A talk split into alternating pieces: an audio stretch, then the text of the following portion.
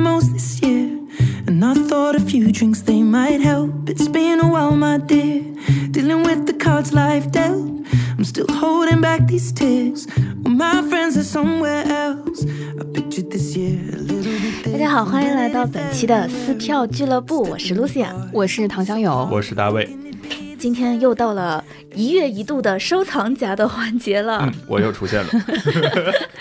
对我们本来以为四月份会呃看的非常的多，非常的繁忙，后来发现，嗯、确实很也挺繁忙。多的呀。但但我觉得在呃剧院剧场的那些部分，其实好像五月份反而会更集中，是，就是我们四月份光顾着在买票。盘票、对转票、凑票了，对，真的，一直在做这些事情。真的，因为五一会扎堆儿有一大堆的演出上演，然后对于我们这种打工人来说，就我凑出了九天的小长假，大应该应该说是大长假了，嗯，所以会看很多东西，在期待五月之前，我看看四月我们看的东西质量还是很高的。嗯，嗯，嗯，然后嗯、其实我们现在就是在五一小长假期间，就是看到呃嗯、各地的人山人海，我们 我们还是觉得可能窝在上海，就是来盘点一下我们四月份啊、看的一些东西，以及就是为五月份的收藏夹做准备。呃，做一些功课。对对对对对，好的，嗯，我们今天就是呃推荐的部分真的有很多，而且大部分都集中在话剧。是。呃，非常幽默的是啊，我们不能只能说是幽默啊。作为上海和呃北京的呃驻京办的大卫卫老师，我们三个人凑在一起，发现四月份竟然没有音乐剧。可能这是我们的问题，因为还是有很多音乐剧在演的，也有很多嗯新戏在上的，但好像都没有能够吸引我们的钱包。对，嗯、我我在想啊，就是说，呃，如果搁在呃，就是更久之前，嗯。呃，我我指的是在做撕票之前，嗯。我觉得我呃买票的，嗯，这个选择很大程度上完全就是取决于我想看什么，嗯。呃，我的喜好或者是感兴趣的部分。嗯，但是自从做了撕票之后，我们就是开玩笑说是有一些责任感在肩上，对。一些有的没的，或者说自己以前不太会涉猎的东西，还是会去去看一看。帮大家去看看对那种感觉。对，然后音乐剧我肯定是比之前看的要多得多，嗯但是嗯呃，四月份发现真的没有音乐剧的时候，我们还是会觉得，呃，可能我们的四月份确实都在呃往自己感兴趣的那个程度啊更对，也有偏一点点。时间的原因，就是是当你时间有限了以后，还是会优先你更感兴趣的东西。对对对，所以呢，呃，很抱歉，就是呃，我们也看到群里面也有小伙伴在问说啊，什么什么音乐剧首演啦，或者是什么什么，你们有没有看啊，或者是怎么样？呃，但是呃，本我们月三个人都很安静，没有人做声。也欢迎我们的听友在群里直接分享你的对对感受，对对对，这样子我们也可以帮大家就是再去探探路打打卡。呃，是的所以你你嗯就能呃理解说，四月份的收藏夹，我们大头都是在话剧啊，是的然后没有音乐剧这样子。嗯呃，那吐槽的部分其实比较少。嗯啊、然后呃，大家比较期待的，比如说几个戏剧节，就阿那亚，呃，因为呃之前的这个发布会等等，我们也在关注。至于嗯去不去就，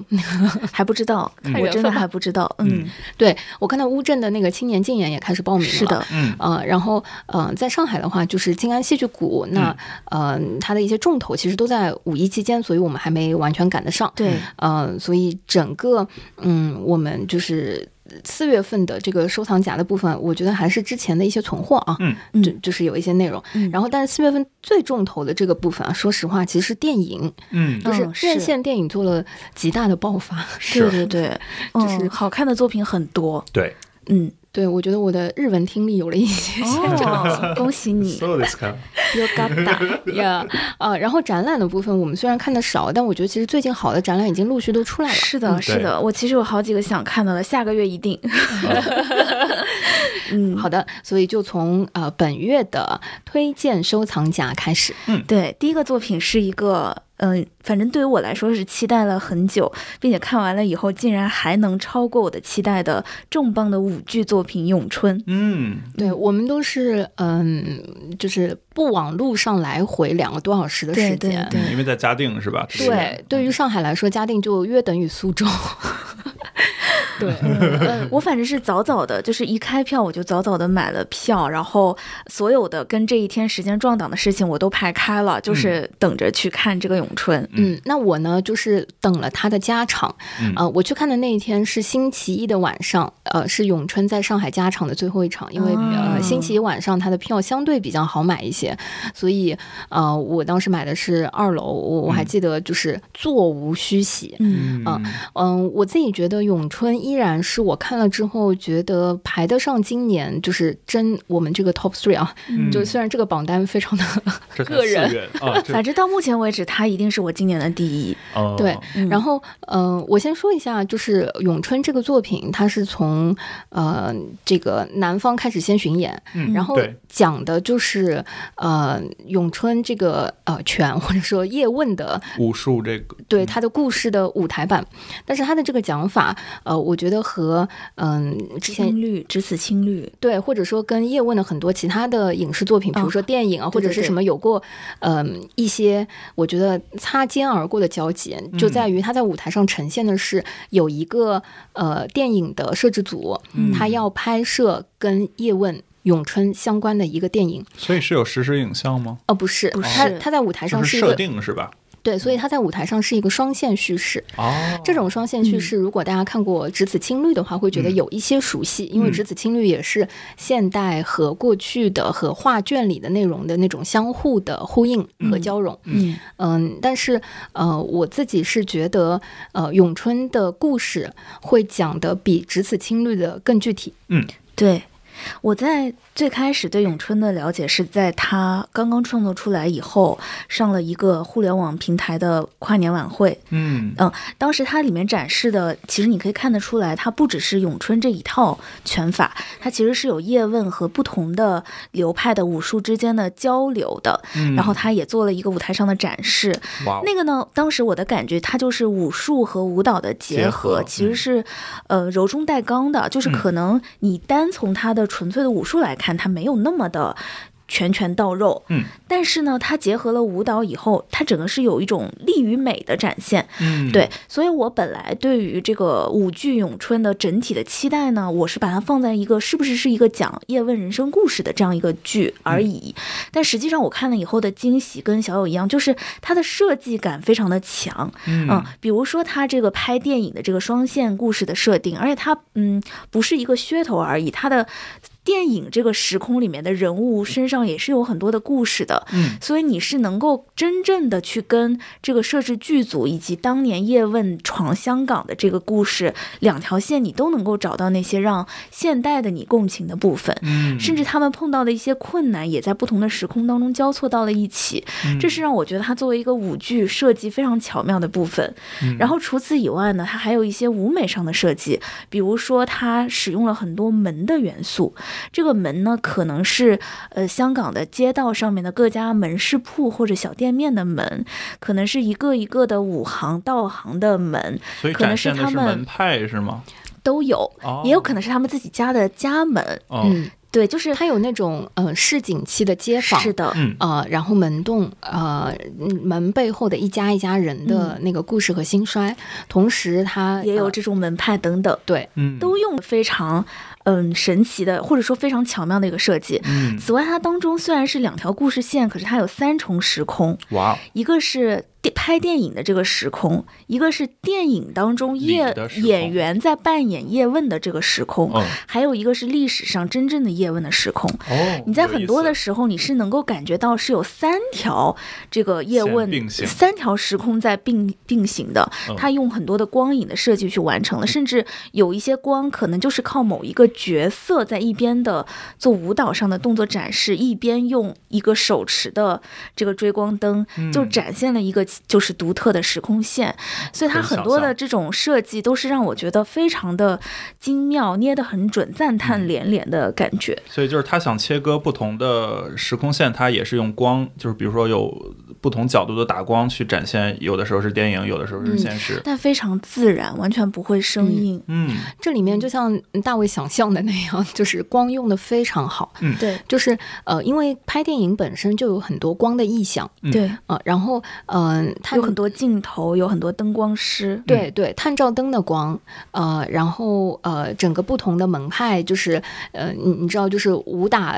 动作，其哦实在那个、对，呃，以以及就是在电影或者说一些影像的手段里面，其实武打动作是可以做的非常 fancy 的。嗯但是当他在舞台上要实现真正的那种格斗和武打动作的时候，呃，其实呃硕大的舞台，嗯，完全靠这个肉搏，就是呃是会有一些些呃困难的。但嗯非常巧妙的是，在舞台上他们不仅用了光和不同的光影的切换，对呃，以及就是打光的那种呃增加的渲染的效果，我我称之为滤镜。嗯，就是会使得整个打斗，我觉得完全不亚于用影像的方式去记录的那种呃特写的那个方式。而且也会更立体。对，即便嗯我自己坐在二楼，我觉得不同的、呃武打的场面嗯和不同的那个画面，呃每一帧我觉得切出来都非常像是呃镜头的那种对对对对呃 zoom in 和 zoom out 的效果。对嗯它有很多的全景。想象，嗯，对你，你知道，就是 zoom out 的全景的那个效果，然后影子一下就唰缩小了。也还不只是影子，影子在里面用的非常的克制。对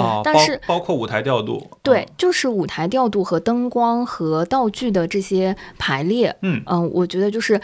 这个作品，我在看的时候，我当时就觉得说，这个戏的舞间真的太牛逼了。嗯，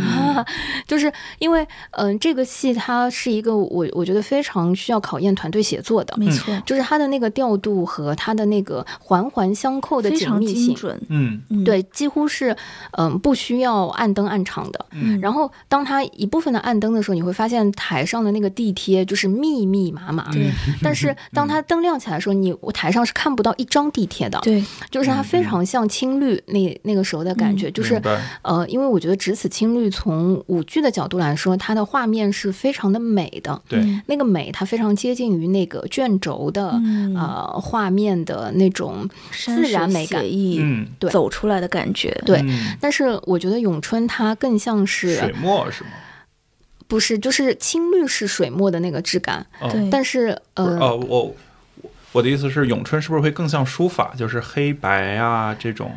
不止于此不。止于此，嗯它的控制非常的精准，因为说实话，就是在我看青绿的时候，我记得已经是小友看了很久以后了，对，所以我心里知道那是一个打磨过的作品，我对它的成熟度是有预期的。嗯。咏春呢，我们看的时候，我印象里应该是第一轮全国巡演，嗯。因为他之前还碰到疫情等等的元素，我记得首演也取消过啊，等等，所以我们在上海看的这一场应该是他们呃刚开始没有多久的巡演之一，嗯。可是在这一场我已经能够感觉到他们的控制精准到什么程度，就比如说，嗯，这个转台转起来转到什么角度，每一次都是刚刚好的停在那个位置上，嗯。然后再比如说，他们什么布景是从地上伸的，是在地上用滚轮推的；什么布景是从天上吊点掉下来的。嗯。它的吊点掉下来的布景是刚刚好落到地平面上，但是不碰到地，然后使得它这个人物可以就底下的地台转起来，不影响这个布景的程度。就是精准，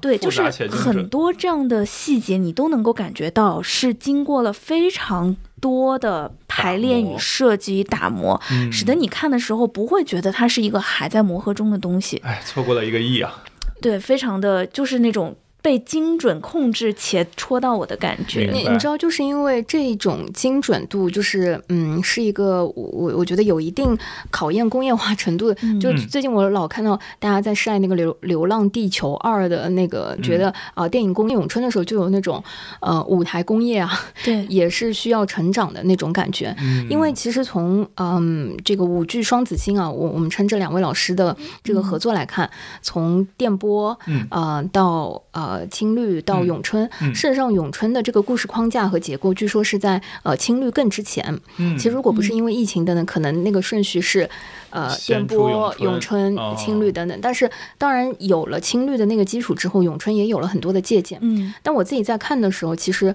呃我那天看完回去是非常非常 emo 的。嗯，就就是情绪非常非常的差，就是那个荡，就是嗯嗯嗯，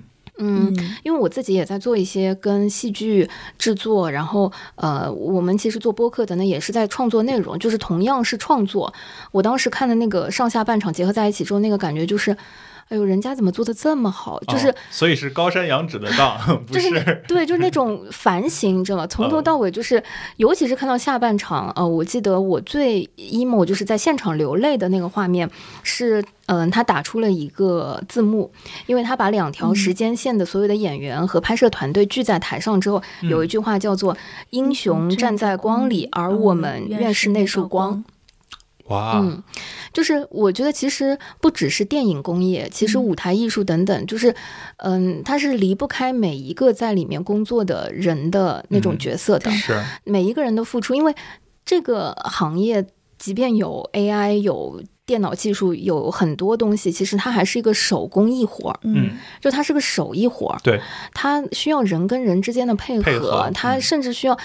不是一个杯子莫名其妙就会在那张桌子上的，对，嗯，包括那个杯子长什么样子，呃，下一场是不是要另外？就是舞台艺术一定程度上，我觉得它是个魔术，对，而魔术背后是需要很多很多的排练磨合。十年功的，对，嗯嗯，那不只是舞者本身的舞蹈技术，我觉得在咏春里面，嗯，当然舞舞蹈的这个能力很很扎实啊，所有的演员等等，但是我觉得那是这部戏里面我打动我最最弱的，就是基础分。对基础分，就是精准且复杂且完美的制作，把舞蹈的就是美感最大化的。对我真的想呼吁，就是呃，国内音乐剧行业能够好好学学舞剧行业，就是同样的，卷起来，因为嗯，我我觉得如果我们拿小剧场或者说拿话剧艺术来说，它一定程度上还是。嗯，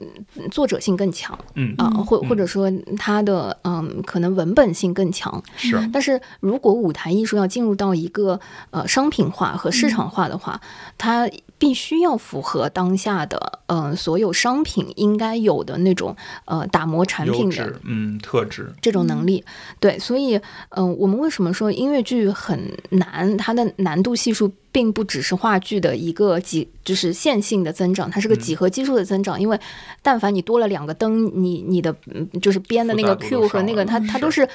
嗯就是嗯二次方级的那种，对吧？嗯那那种成长。所以我觉得在舞剧的这个领域和行业里面，我看到的是，嗯、大家真的是为了这部戏好，然后扎扎实实的在做做内容。对，因为嗯，说实话，不是看那个演职人员表，嗯我可能都没有那么强的意识说，哦，张张亚书在里面，嗯呃，演的是那个导演，或者说什么，就是他两把个角色我记得他对，还还有是那个，嗯、就是呃，章子怡在在对那个 那个一代宗师里的那个、哦、那个我以为章子怡也来了呢。不是那个角色，其实是张亚书在这个咏春里面扮演了啊、呃那个那个角色了。嗯所以，嗯、其实在这个作品里面，我看到的更多的是团队协作，嗯，然后再加上他在下半场他讲的那个故事，又是大家要一块儿拍电影，嗯遇到了很多的呃艰难，嗯呃，最后再出来说，呃，英雄站在光里。我其实当天结束了，我我就立马发了一个朋友圈，我说，嗯呃，英雄站在光里，而我们就应该做好那束光，就是我觉得嗯是那种。嗯，情绪的 emo 的自省，有种孤勇者的感觉。我我觉我觉得看的那个咏春，我真的觉得太惭愧了。就是嗯所有的内容创作者都应该，嗯，用心做好所有的平凡事啊，就是嗯那那种感觉。所以咏春在四月份我看到的时候，呃，对我的那个触动，很大程度上，我觉得不只是艺术作品上的，而且嗯是嗯、做事态度上的。明白，我觉得大卫虽然在说明白，他一定不明白他一定不明白，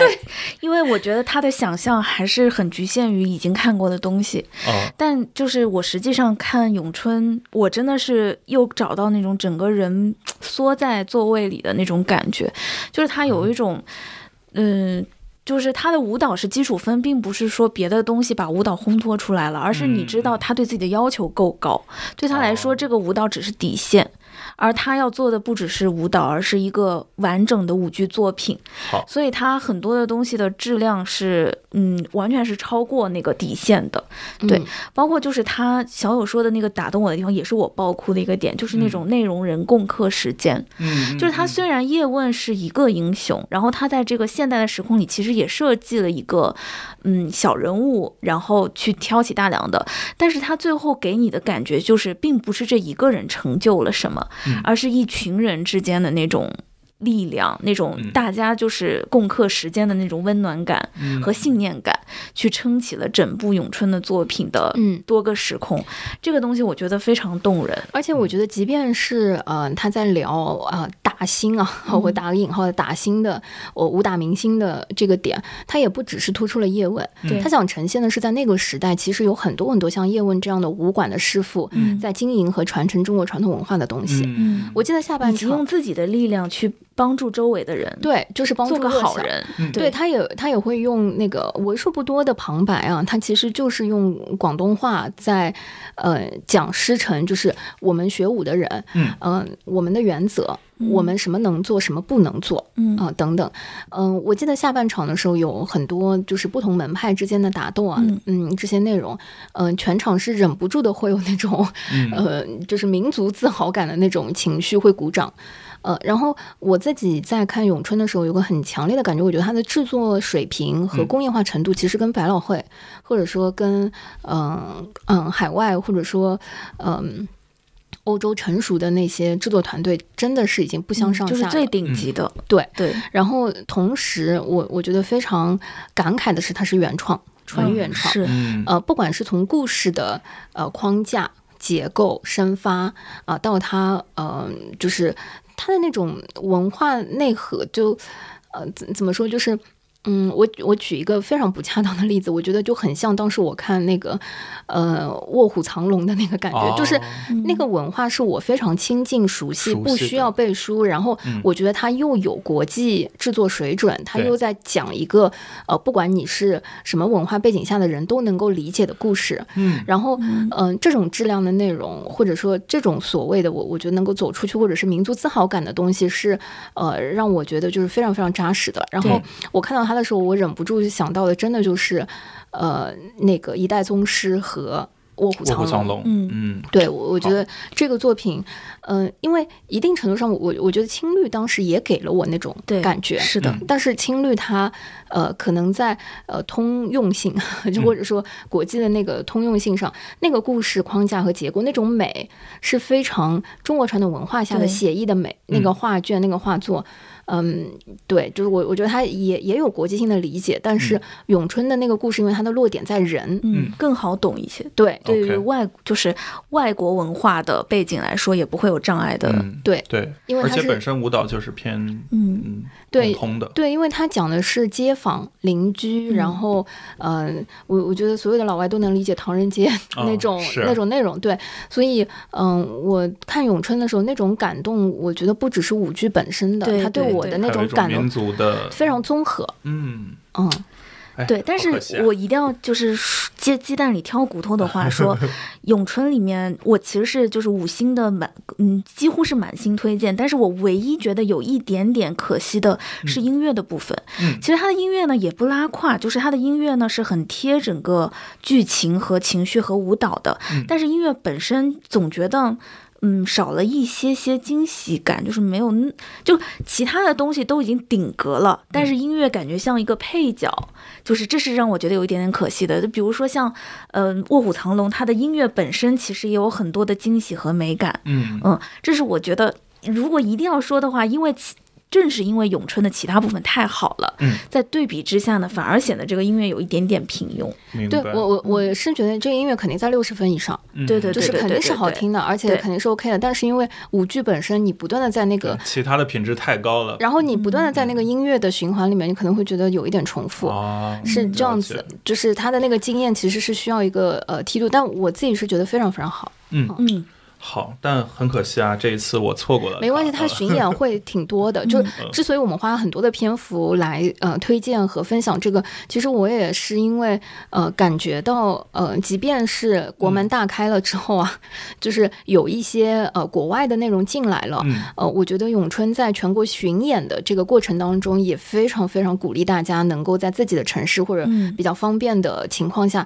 能够去感受和去看，因为。嗯嗯，不，嗯不是说我我觉得，呃，国门开了之后，好像一股脑的就要去看海外的东西，就是、嗯呃，国内好的东西还是非常非常值得大家去感受和体验的。是的，嗯，是。其实咏春那一天我在纠结，因为同一天也有另一部话剧作品在上演，呃，叫《一之源的报告》。值得。呃，但我为什么选了他呢？是因为小友前一天还是前两天看，然后他在朋友圈里发了一个说，这是我今年看的最喜欢的作品。对，当时他还没有看咏春嘛。对啊对对，我是倒过来，我就跟大卫正好是嗯两、两个倒过来。是，那我一想，小友都说了，那不能不去，是吧？那我是不是没有骗你？啊，没有骗我，没有骗我，特别喜欢。就是，嗯、我我刚刚讲到，如果咏春是一个团队协作的非常优质的，嗯、作呃原创的作品，对，嗯我觉得一支援就是你能感觉到，嗯，天才，就是因为，呃，一支它是个独角戏。嗯，对，首先它是独角戏，然后它作品也是纯原创，嗯，呃，虽然他说他来自卡夫卡的那个小说的呃灵感，对但是他整个那个故事其实就是讲。被人类呃射杀和驯服之后的一只猿，从他的这嗯。个角度，他慢慢的开始迎合和变成变成所谓的人对这样的一个经历。对，那嗯，你就能感觉到，其实我觉得他从头到尾都有一种旁观者在反思和观看你们嗯这些人类的 这种，嗯，我我因为很难讲是愚蠢还是幼稚还是聪明还是等等，就是嗯其实他的视角里面有很多很多的情绪在。对，然后你在看这只猿，从他的视角在讲，呃，他怎么看人的，他怎么变成人和他变成人过程当中的很多模仿和心理行为的这个过程当中，你又有对自己的反思和这个思考。而这个作品本身，嗯，它一开场的那两三分钟，嗯。首先他的这个表演就让你完全信服嗯，的相信，就是在舞台上的这个演员他就是是一只只猿。猿猴。嗯，嗯对，而且，嗯、事实上，嗯、我我听说，就是演员老师他还是呃一个非科班出身的演员哦，啊、并不是说就是从呃专业院校毕业的啊、嗯一位演员。然后，呃，整个作品本身如果脱离掉呃李李鹏飞老师就是演员本人的话，我觉得这嗯部作品本身又是不成立的。是，因为呃，你能感觉到他的创作方式一定是导演、编剧和演员本身在排练厅起对一起共磨创出来的，对，磨了很多东西，包括很多的细节、巧思等等，就离开他，呃，他又会是另外一只猿。对对对对，是的，是的，就是当我看的那一场，我一方面就是觉得哇，真的演的非常的解放天性啊、嗯就是他在台上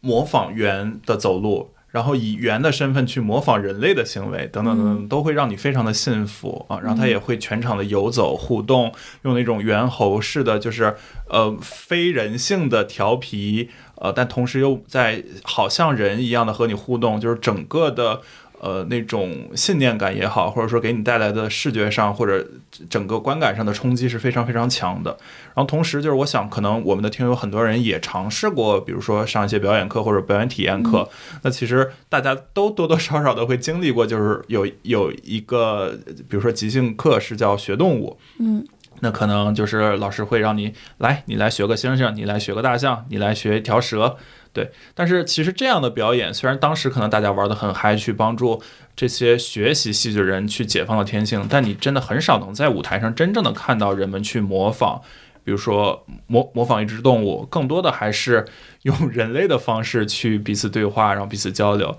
所以当你像当我又重新在舞台上看到了几乎是从头到尾七十分钟的一个猿猴的形象在我面前不，止七十分钟，朋友，哦你你就是我我看的那一场，至少大家是没有一个人看手机的。嗯嗯嗯，就是我也不知道为什么剧场经常有手机掉在地上的声音，你们有没有那个？有有有对太太专注了吧？对，就奇奇怪怪，就是，但是没有人看手机。然后嗯其实整场我估计有九十多分钟，九十分钟左右。嗯但是你就是感觉非常的紧凑，OK，不觉得有九十分钟。是就是总总之那一天给我一种找回了喜欢戏剧的初心的感觉。嗯。因为我觉得现在看了太多那种似是而非的所谓的先锋作品或者实验作品，嗯你要跟着他们一起去不懂装懂，嗯。或者你看了太多比较那种就是形式感很重的，然后又很很浓重的那种表演痕迹的呃所谓的传统作品，嗯。当你再次看到一个人形的猿猴在台上在舞台上游走，然后可能会朝你吐个吐沫，然后可能会给你扔一只香蕉，呃，然后以就是用各种方式去阐释他的内心，你就会真的回想起你当时喜欢戏剧那种特别纯粹的热爱的原因。因为我没有看嘛，我要开始发起一些蠢的提问。嗯，因为我以为《一只猿》是一个挺先锋的作品，哎，先锋，这。他是先锋。我我觉得嗯我们要首先去呃定义或者探讨“先锋”这个词的那个意象和那个感觉。嗯嗯就是我看《一只猿》的时候，我觉得大卫说到的那个，呃，找到初心，嗯我也有非常非常相似的感觉。嗯就是我好久没有在黑匣子里面，就是呃非常纯粹的体验一个在舞台上几乎没有任何道具的嗯一个纯表演和文本性的作品。是而且我看的时候，当时有一种这样的戏都不去阿维尼翁吗？就是给我那个感觉，嗯因为。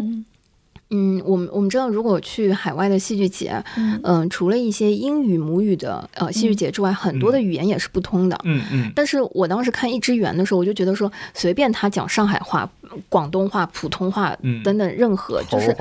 对，就是都不会影响或者说消减这个作品它本身的趣味性和它的冲击力是。对，嗯当然它的语言和文本本身也是非常非常厉害的。嗯然后这个黑匣子里面，它几乎不借助任何的道具，对嗯除了开场的时候，它有一只高脚凳放在那儿，就仿佛是嗯、呃脱口秀的那种报告场的一个啊、嗯嗯嗯高脚凳。它剩下其实几乎纯粹都是靠灯光。对，它的灯光设计，呃，当然跟咏春不是一种灯光啊。嗯嗯但是，在一个黑匣子里面，它有三面打灯、面灯、顶灯等等，所有的那个灯光去营造那个效果，在黑匣子里也是奢侈的。嗯嗯但是它没有其他的一些，比如说，我曾经看到过在黑匣子里面放烟雾，对吧？哦嗯 就是我懂我懂，我们一起去看的。同一个场地，我们看到在黑匣子里面频繁的放烟雾等等。你知道烟雾这种道具啊？它只有在大舞台上，或者说，嗯、就是下雪或者是什么等等，就是属于，嗯、我们不是说不能，只可远观不可亵玩。不是我们不是说不能用，对吧？就是它嗯真的没不能。硬来，对，就是嗯黑匣子它的魅力一定就是在一些实验性、探索性的东西。嗯所以回到露露说它是不是很先锋，我觉得是有一定先锋性的，是嗯因为它就是回到戏剧非常本质的东西，就是靠表演和文本，对对，嗯它没有其他倚倚仗外界有一种很多的返璞归真的感觉。对，而且那个返璞归真非常的震撼人心啊，有没有？就是也有那种我觉得看咏春那种，你做得到吧？就是我就感觉非常非常的难。是，嗯我觉得可能他对于比如说戏剧的，就是刚刚接触戏剧的人，可能会有一些门槛。他就特别像，比如说你在一些书现在书法作品，然后你会嗯看到，哎，怎么觉得怎么这么拙劣？就是那种非常古朴的笔画，就宛如一个小儿童在写字一样。嗯但那个，比如说对于行家来看，他们就能看出里面的笔触啊，或者说他们的那个节奏的美感。那我觉得这个，你说，比如说《一只猿》这个作品，它是不是先锋呢？它它当然是先锋，对吧？它有很多那个呃，就是石破天惊的一些想法和设计和表演方式，但同时它又能把就是最戏剧最。纯真的那种表演和人和就是演员和观众之间那种互动，去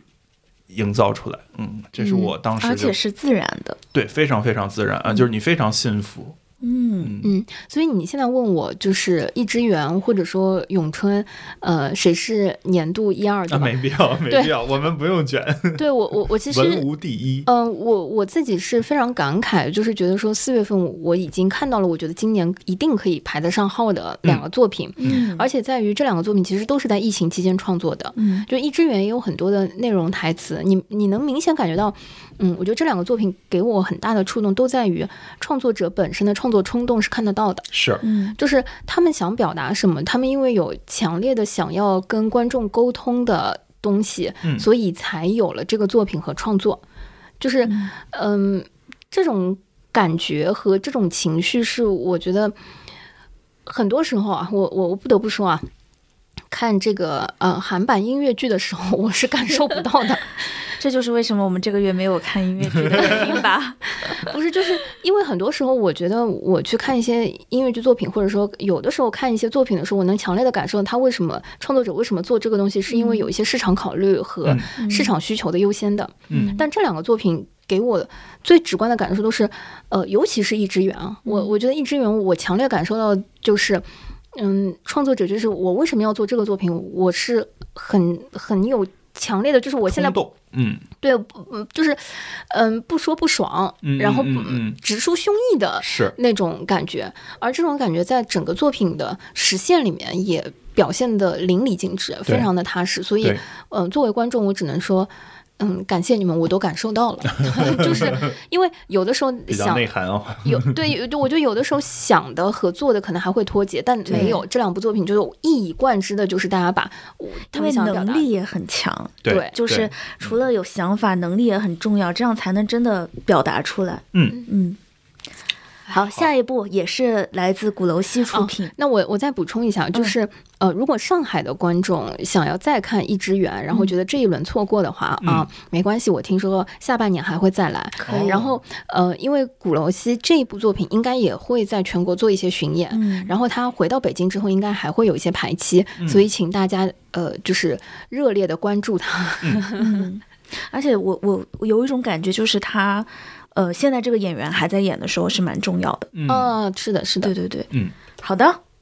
嗯下一步《降 E 大调三重奏》。嗯这是我跟小友分头去看的，而且我们两个没有商量过。看完了以后都觉得嗯很有意思，嗯想要录节目，所以我们就录了一期节目。对对对。然后听这个名字，感觉呃根本看不出来这个戏是干嘛的，就是是。嗯、我我我一开始以为是个音乐会呢，我想，嘿，样剧场还可以接音乐会了。哦，我跟你说，就是这个戏啊，它非常我我私私人的这个嗯推荐，我一定是非常推荐大卫老师去看，他一定会比我们更看得懂，哦因为对他其实会跟会有古典的古典乐嗯元素。对的对的哦，可以，我明儿就去。嗯。好的，然后，它《降 E 大调三重奏》这个名字本身，呃，其实讲的就是，嗯、不能说是情侣，就是呃，年轻男女对于呃音乐品味上的一些呃试探。呃，和磨合是否会影响到他们成为真正的伴侣和情侣这样子？嗯，哎，这个设定也很这有意思。是其中的一个扣子，我觉得就是它其实讲的有很多的两个人的相处当中的一些因素吧。嗯然后其中因为有一个关键道具和这个降 E 大调三重奏有关系，它所以变成了一个扣子。嗯而且再加上它的编剧侯麦是一个嗯法国非常新浪潮，对浪漫主义的一个，其实我觉得他应该拍电影更多。嗯嗯，嗯，对对，是一个非常文艺又浪漫的，嗯、电影编剧。嗯然后这个《江夜大调三重奏》呢，是他少有的，呃，演出舞台的作品。嗯，然后这次做的中文版，给我一种感觉，就是他很生活，嗯就是你不会觉得你是在看一个八十年代的法国的一支枪的东西，你看的仿佛就是你身边的生活，对你身边的一些装逼朋友们。那怎么或者就就是我去看了呢？或者就是有一些朋友们，他可能不一定是在相同的点上面装逼，但是总有一些自己心里的尺度嘛。OK，然后在两个人相处磨合的时候，各自在意的方向不同，但是又有一些嗯、情感的流动在这个尺这个当中。对，就这个综合起来，会使得它虽然看起来这个名字也挺有逼格调性的，海报也挺有嗯。就是文艺的那种感觉的，嗯编剧又是一个八十八十年代的这样的电影的，嗯侯麦老师，嗯，对，但你看的时候不会有这种年代感的感觉。就其实还是很身边的，很亲近。对对对，哦所以非常就是推荐大家去看。另外就是这次我们看的这个版本的主演王小欢和李佳隆，嗯他们生活里面是一对夫妻，哦，对，所以就是他们很多的，嗯。之间的这种化学反应吧，我觉得可能也是这两个演员本身带来的。哇哦，好棒啊！所以我估计啊，就是我们这期节目上了以后没有多久，大家就能听到我们跟他们俩的聊天了。嗯嗯好，那也可以期待一下。我觉得这个作品其实有呃呈现了我跟大卫之前，我就在嗯、挺挺早早的的期，就是呃我我们撕票的节目里面有嗯聊到过书看不到一起或者剧看不到一起，哦是不是能够过日子这种。对对对，嗯它其实核心探讨的就是这个话题，哦就是如果音乐品味不一样的两个人，是不是能够过得到一块儿？哦，嗯，我我觉得一定程度上抽象是这样子的。好，你先不要。告诉我答案，我要去自己看。嗯，你你反正你你肯定觉得嗯无所谓对吧？就只要有感情都过得到一块儿。呃嗨，啊江里好像也是有全国巡演的，所以哦大家如果看到也可以看一看。好，嗯嗯好的，然后这些是我们啊、这个月比较新的一些话剧的作品了。嗯然后呃接下来一个 就是呃不能说是旧吧。就是经典了。经典啊，嗯现在真会用词，就是嗯因为我看蒋公的面子是这一次四月份的时候特地呃跑到苏州、嗯呃去看蒋公，是蒋公嗯、到现在为止四百多场吧，四百六十几场，我我当时记得。嗯然后嗯、我我当时想收票的时候，我可是先打开了大麦，打开了闲鱼，然后摩天轮等等都是啊拿到两两张票去看的时候，嗯、这次我觉得时隔大概有个六七年吧，再去看这个作品的时候，我还是觉得好笑的地方非常好笑。然后，嗯嗯我觉得当年真的也很敢写，哦，是是是，对，非常的幽默。嗯，然后比较可惜的是，他很难得，就是应该是不太会在上海再演出了。所以，如果所有想要呃感兴趣的小伙伴，可以在呃上海以外的地方去蹲蒋公这个戏。嗯嗯，我当场还是加了那个呃观剧群了，然后大家立立马又丢出了蒋公的面子的那个剧本，嗯所以呃，我觉得即便当我们在嗯再熟悉这个故事，或者说嗯、呃、是非常了解它剧本内容的时候，当戏剧作品呈现在舞台上，加上新的呃一些舞美啊、灯光啊等等，嗯。我我觉得都不是技术层面的，而是说一个好看的一个戏，或者说有意思的一个文本，再重新被演绎出来，然后有一种呃戏剧的现场的那个力量的时候，我自己是嗯还是很受触动的。嗯，对蒋公的面子就就是质量保障啊，快乐体验。是，我是大概一五一六年那时候在北京看过，嗯，然后具体的剧情已经忘了，但是只记得是有非常多的那种有文化水平的幽默在里面，然后同时对于那一段就民国时期的政治还是讽刺的非常非常深的，嗯，嗯。所以当去年我看到比如说惊梦的时候，会有类似的一些就是共鸣或者说同样的乐趣，嗯。但也就是也暗暗的希望同这一类型的作品可以更多的出现吧。嗯嗯，好的，以及少数的一些剪刀。听说金梦已经 哎，不知道，嗯到时候看吧。嗯对，反正我我还是会被就是嗯学生剧团去呈现蒋公的时候、那种质朴和热诚，我觉得也是给他加分的一个很重要的是学生剧团，还还是学生，啊对对，嗯。所以是校园剧团的小伙伴们在演，我觉得就是没问题。嗯，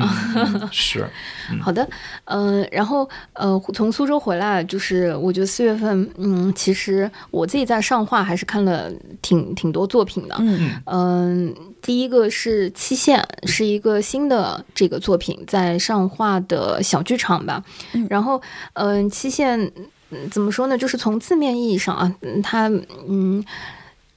就是都有保质期。嗯。对，哦 就是这意思。啊，就是好多事儿都有保质期，但它其实讲的是一个嗯小孩走失的一个家庭的故事。嗯。嗯就我我觉得就是那么一个框架，就是呃小孩走失了，然后这个家庭的父母和呃姐姐吧，就是嗯。在这一件事情的过程当中，其实大家不是当下，或者说只是那一两年承受了呃这个结果对，其实一个家庭的重大的变故和创伤，对于身在其中的每一个人，都是一个非常绵长的一生的那种影响。嗯而这个影响，其实每一个人的反应都不一样。嗯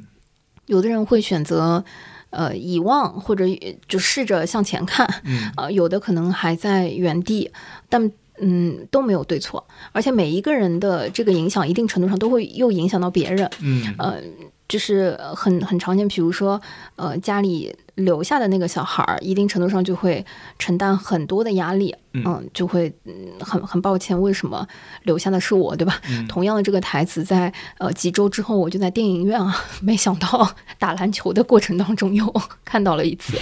就是呃同样的，所以嗯，期限虽然他的这个视角是从母亲的。主体去看的，但是，呃，我我觉得其实，呃，一定程度上，它讲的是，呃，包括身在其中的父亲啊、啊、姐姐啊等等，大家的一些挣扎吧。然后，这个作品本身，我觉得是，呃，台词、灯光，呃，就是嗯怎么说，舞美都还是非常在线的，就是是一个，嗯，我我觉得上画的。呃，合格水平，嗯、甚至是，呃，因为他在嗯，剧情里面有很多母亲跟女儿的一些撕扯和挣扎。现场我看的时候，周围有好多朋友都哭了，嗯，就是太真实了。就是太 real 了，你真的能感觉到，就是妈妈跟女儿平时自己会跟她吵的一些很多的话跟这个内容啊，就是会我还想到了近乎正常，嗯啊，会有一些，嗯，对，但是它是一个话剧的方式在呈现，所以我觉得，呃，如果呃你你你想看一些就是类似的议题的内容，我觉得是一个比较安全的一个选择。嗯，沉重吗？嗯、会有一些，嗯对但是我设定就听着挺沉重。，对，但我觉得那个沉重并不是。嗯、会压到喘不过气的那一种，因为每一个人都在里面也有了自己的选择，哦就是他也嗯，我我觉得有些东西是绕不过，但有一些选择就是也会让人坚强的那种东西。嗯嗯嗯其实，嗯，这个月我我我自己在上画，我觉得看到的都是一些家长里短。嗯 还有什么？对，嗯，静安戏剧谷其实，嗯，加课是其中的一部戏嘛。嗯。然后我之前有非常强烈的安利推荐过大家，对对然后，去年，嗯，对这一次的加课，其实有换卡，因为三位呃中年演员当中，就是周野芒老师换成了另外一位老师，嗯。啊、其实内容本质没有特别大的变化，所以我自己再去看的时候，我觉得哎还会带来一些新的东西。当然了，嗯。呃，因为他讲的本来就是呃上海老上海中年人，呃生活有没有如果这样一个话题的故事，嗯嗯、所以换掉了一个上海演员之后，呃，可能进来的是一个更呃新的一个呃元素吧。就是它它会更普世，就你就会感觉说没有那么强的地域性啊，好好像是不是跟上海人的这个风格、思维方式和相处方式没有特别大的关系了。所以呢，呃，在静安戏剧谷回头的那一期盘点的节目里面，我觉得可以再聊一聊这个戏。啊、至于当下呢，我肯定是觉得推荐啊，就是不管看过没看过的小伙伴都可以再刷一刷。嗯，可以啊然后这个月呢，我去看了一个，也不是新作品了，应该是二一年就开始演的沉浸式话剧作品《法医秦明失语者》，就是会说话的尸体。嗯，尸体说话的人就是那个失语者，对，嗯，之前我其实有点害怕的，因为我听说以前有点可怕，对嗯。然后，但我这次去看呢，呃，好像有一些东西是拿掉了，就之前哦好像老版本有个烧焦的尸体，弱化了一些。现现在应该没有了，对，现在还需要穿雨衣进去，需要需要，啊但是没有下大雨了，就其实也不怎么会打湿，嗯。然后我首先来说，整体的感觉就是完成度很高，因为其实现在上海的沉浸式的作品也不少了，对我们其实也都看过不少，就是以沉浸式来加入其中的这种各种各样的作品吧。那《法医秦明》我会有一种感觉，它有一点点像是把像《深渊》或者《新迷宫》这样的作品搬进了一个小镇子。嗯，然后你也走到了那个小镇子里面，然后你就跟这个舞台上的这些小镇里的居民一起生活，跟他们一起度过了一个非常嗯。就是发生了很多事的晚上吧，嗯嗯，对，所以它整个质感呢，其实会有一点这种感觉。然后大家都知道，像深渊啊、新迷宫啊这些，也是属于在我们这里会觉得是呃悬疑类的舞台剧当中做的比较好的，嗯因为它也是有那种。真实感很强，然后会有一点点像镜头语言，或者说是呃电视剧、电影质感的东西在里面。而这个沉浸式的法医秦明呢，它也是做到了这样的程度，因为也是由和念工作室参与制作的嘛。嗯，所以呢，总体来讲讲呢，我还是比较推荐的，因为你有一个更近的距离去看着这些演员在还原一个小镇生活的感觉，这种感觉还是很刺激和紧张的。嗯，对，而且它的整体的呃美术啊，包括灯光啊，也都做的挺到位的。就是虽然你知道它是一个搭出来的小镇，嗯但是这种搭建感没有那么强，就整体感觉很真。嗯，对然后稍微如果说是有什么欠缺的话呢，我会觉得目前来讲剧本有一点点薄了。就是它毕竟是一个悬疑题材嘛，它总的来说呢，有一些呃，比如说作案动机呢，会觉得有一点点简单了，嗯。可是抛除开来看呢，它整体的包括演员的表演啊、制作啊，都是绝对没有问题的，嗯嗯，体验很好。然后，呃，我也因为这个就是体验很好。我也约了当中的主创，嗯可能也会来做一期节目。嗯呃，什么时候播我就不知道了。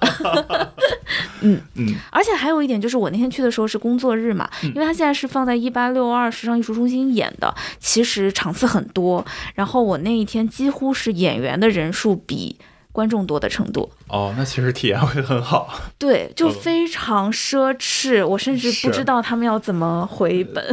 就就感觉这样回不了本儿，但是嗯对，所以趁着他还在演，大家可以都去看一看。好嗯是。然后我这个月想分享一个特殊的项目，就是我去广州出差。呃，然后刚好就是之前也了解到一个叫寻宝珠的这种 City Walk 的，就是循着声音去打卡一些点的这样的一个项目。哦哦对，这样子的一个项目用可能就是他们，比如说中间某一站的，你要真的去找到的那样一个小雕塑，哦啊、所以它是中间的一，可以理解成是一个关卡啊，但是是要到比较后面才能解锁。然后其实对我个人而言，我之前有过一些就是自发的 city walk 的经历，比如说，呃，但主要都是发生于我生活的比较久的城市，比如说，我记得我大学第一个生日，我是在上海从学校出发，然后去用脚步走到了几个就是中学阶段经常去的，但是基本都是通过车就到的那些景点，然后最后到外滩，就是等于自己给自己做了一场戏。对，亲身丈量了这个城市，然后后面在北京读书的时候去，就是利用北京便宜的交通卡，连续坐一百站不同的公交车，想看最后会被送到哪儿。呃，然后或者包括之前在新加坡，就一直觉得新加坡很小，但有多小不知道，那就绕着它的边境走了一圈儿，然后也看到了很多，比如说新加坡的墓地呀，有一些不起眼的那种世外桃源式的地方，嗯。然后包括因为我很喜欢《悲惨世界》，也在巴黎就是去打卡了《悲惨世界》里面很多故事发生的真实的地点，他们现在的所在。圣地巡礼，对所以如果没有你这些铺垫和之前的那种兴趣爱好，这嗯。个作品本身还会很吸引人吗？就是我我的意思是，但是之前我的 City Walk 更多是集中在我和这个城市的连接，嗯但是面对一个我比较陌生的只会待两三天的城市，我又很想打开它，有一些比如说和正常的游客的那些景点不同的经历，嗯那我觉得这个寻宝珠的项目就非常非常的适合我。他是一个就是对于广州如数家珍的，但同时又是新广州人，叫阿海。他和另一个呃人对谈，就是在不就是当你走到不同的，比如说章节，然后他会就这个章节去绵延开来，聊很多亲身的经历啊，我对于这个呃地方或者这这这一块文化的一些掌故，然后去帮助你，呃，也不是帮帮助你，就是带你去认识到他记忆中的广州。嗯，然后在这个我听起来有点像声音导游。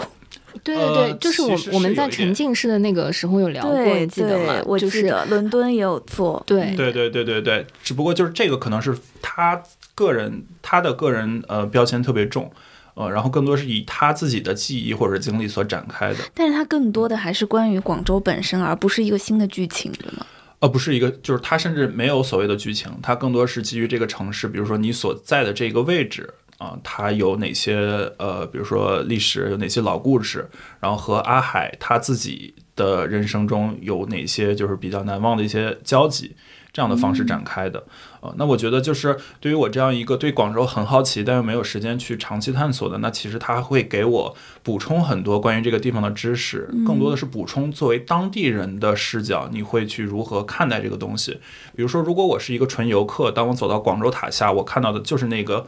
就是五颜六色的那个塔。而当他聊起这个塔的时候，他会回想起，就是当这个塔建之前，他们曾经在这个可能是比如说《羊城晚报》这样的地方就发起过市民征集，大家投票说你想要这个塔建成什么样，然后他们是一点一点看着这个塔从这个就是比如说高高票的这个样子中建起来，但后面又慢慢变掉的，或者说他。呃，童年就经常会去看这个雷击到广州塔上，然后抓拍到这些照片，然后后面发现哦，原来很多广州人都会有这样的呃经历。嗯它会有照片给你吗？还是只有声音？呃，当时是只有声音，但这个也不是很重要，因为就是他。呃，他比如说，当你每到一个章节，最后你需要找到一串密码，嗯呃，然后这个是会有一些这个城市里景点的照片的。哎，我比较好奇，你是怎么知道这个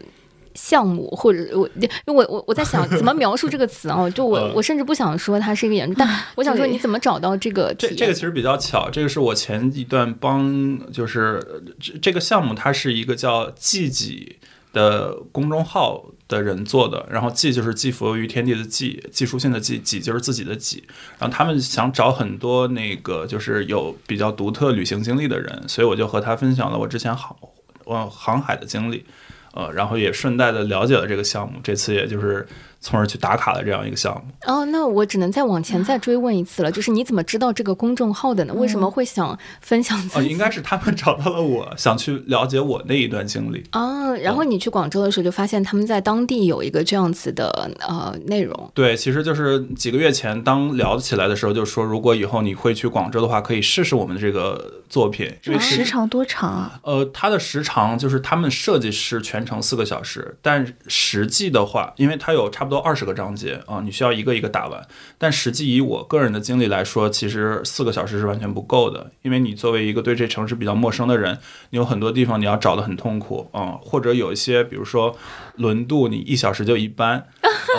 对，所以就是我觉得它很适合，比如说你有一到两天的空闲，嗯嗯然后嗯就是可以去非常非常深度的了解广州的新中轴线、老中轴线，啊，然后了解，比如说呃，宁要什么河北一张床，不要河南一套房这种，就是很像上海之前的那种对于浦东浦西的呃这种歧视链，其实在广州也有，呃，或者说他会呃在语言中给你描述说，呃，如果你在公园你看到的广州的。老爷爷大概他是什么穿着，老奶奶是什么穿着，然后当我走在那个公园里，我就会真的会去把他们对号入座，然后会有一些格外的呃小的惊喜。嗯嗯，哎，我那我接下来就好奇，就是不用一起出发，不用集结，然后是随时随地打开手机就能够用自己的节奏去探索和体验的一个东西，是吗？没错，它更是一个偏个人的，就是你需要在呃广州最好是白天的时间出发，因为它有一些比如说公园什么的，它有入场时间，嗯。然后你就要去自己跟着那个声音走完，然后在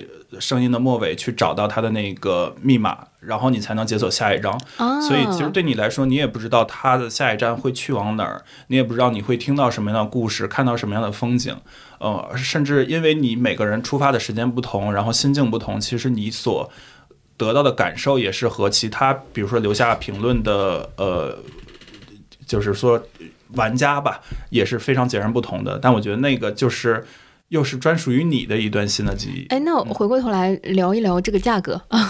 呃，其实很便宜，我记得是七十多块钱。哦，解锁所有的这些这一套东西，对对对，当然就是你是要一站一站解锁的，所以因为我最后也没有完全解锁完，我大概完成了百分之七十。哦，嗯，对。然后如果因为出差嘛，所以就是后面要赶着回北京，对。但是我就是整体体验非常好，然后有很多新的发现，所以如果之后甚至可能会为了把它打卡完而专程再去一趟广州。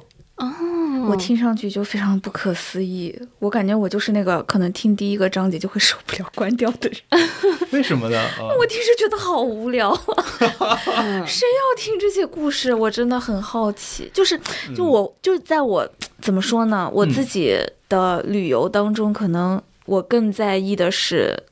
自己的那种快乐和感受。嗯对，然后就是比如说，如果我搜旅游攻略，他给我讲这个城市的历史故事。超过三个自然段，我可能就会关掉的程度。但它不是那种偏宏大叙事，就跟你讲广州曾经叫羊城，什么什么它的由来。嗯就比如说，比如说在公园里嗯面的阿姨、爷叔穿的衣服，或者说他们放的广场舞的音乐，嗯嗯，如果是我自己，比如说在上海，我自己路过了一个公园，发现他们在用法国的音乐跳广场舞，嗯我会觉得很有趣，可能会停下来听一会儿。但如果是有一个人在那里讲，我会觉得我被控制了。嗯。嗯，就是你并不需要你懂我的感觉吗？对，就是他不是说需要你在这个章节去看爷爷奶奶，或者说需要你在这个章节去喝那个广州本地的酸奶，他只是说你在这边可能就是他自己在这边会有什么样的经历，什么样的记忆。我我我有一个问题啊，嗯就是呃，露露，你是会用 Airbnb 的人吗？会嗯，然后你用 Airbnb 的时候是是大概整整套房子啊，你懂我意思吗？就是我会选择整套房子，对你你我不会选择一间 room 的 share。懂呃，嗯然后你马上能 get 到，我我觉得这个可能是一些信号和对，而且我甚至会尽量选那种可以跟房东不碰面的，就是他嗯可能把钥匙留在信箱里面，嗯然后嗯我走的时候也会把钥匙留在那个信箱的那种嗯房源，嗯。就是因为在海外的时候。我我听大卫在描述的时候，我觉得就很像我以前去到欧洲，或者说嗯住 Airbnb，、就是有这种团，对，当嗯 Airbnb 它还没有退出中国市场的时候啊，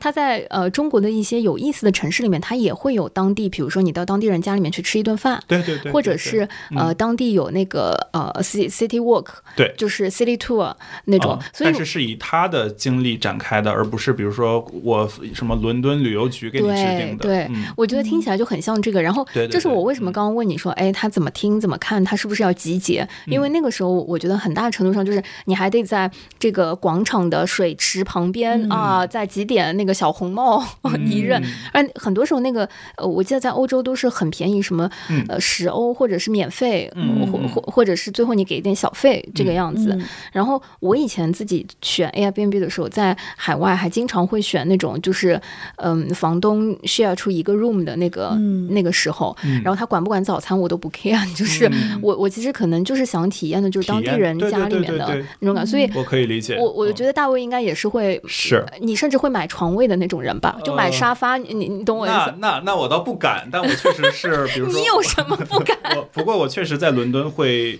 或者说在欧洲旅行，我会愿意住青旅。呃，就是我也会愿意去听别人的故事，虽然我可能也没有那么主动的去 social，嗯，但是如果嗯别人来找我聊天，我是没有很抗拒的。嗯嗯。嗯，但我觉得我是过了住青就呃哦，对，当然现在肯定不能了。嗯，对，我觉得就是住青旅啊，他真的还得年轻，他并不是一个 social 和心理的那个程度，是因为有一年我去西班牙，就是嗯，大概那个时候也已经工作好多年了，嗯，就是我住在青旅的时候，我当时就觉得我还我还是想保持那个年轻的状态，后来发现最大的问题是睡不着了，就是啊 因为那个就以前啊，你就是是青旅啊，四人间、六人间，你都能够毫无障碍的，就是该睡睡，该该干嘛干嘛，嗯然后该聊天聊天，嗯然后等到我觉得上了年纪之后，那个睡眠质量就不太好，之后这个青旅真的会影响你的旅行体验和休息。就现在一定要就是单间了啊。对，其实这也是我想说的。就比如说我工作之后，因为时间越来越少了，所以当我去一个地方，可能我就是直奔酒店，然后我可能我的旅游就也不是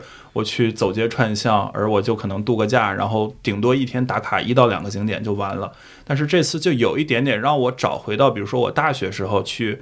去穷游、穷游时候的感觉啊，对甚至比如说有的时候我中间走到一些段落，然后听到他讲的故事，我会不自禁的流泪，就是有一种让我回到了曾经的那种，就可能是自自己的浪漫主义时期的那种经历。虽然我知道那一段就是精气神儿也好，身体素质也好，都已经一去不复返了啊。大卫现在的身体素质就是七十块钱的这个语音包啊，那只能大概听一半然后。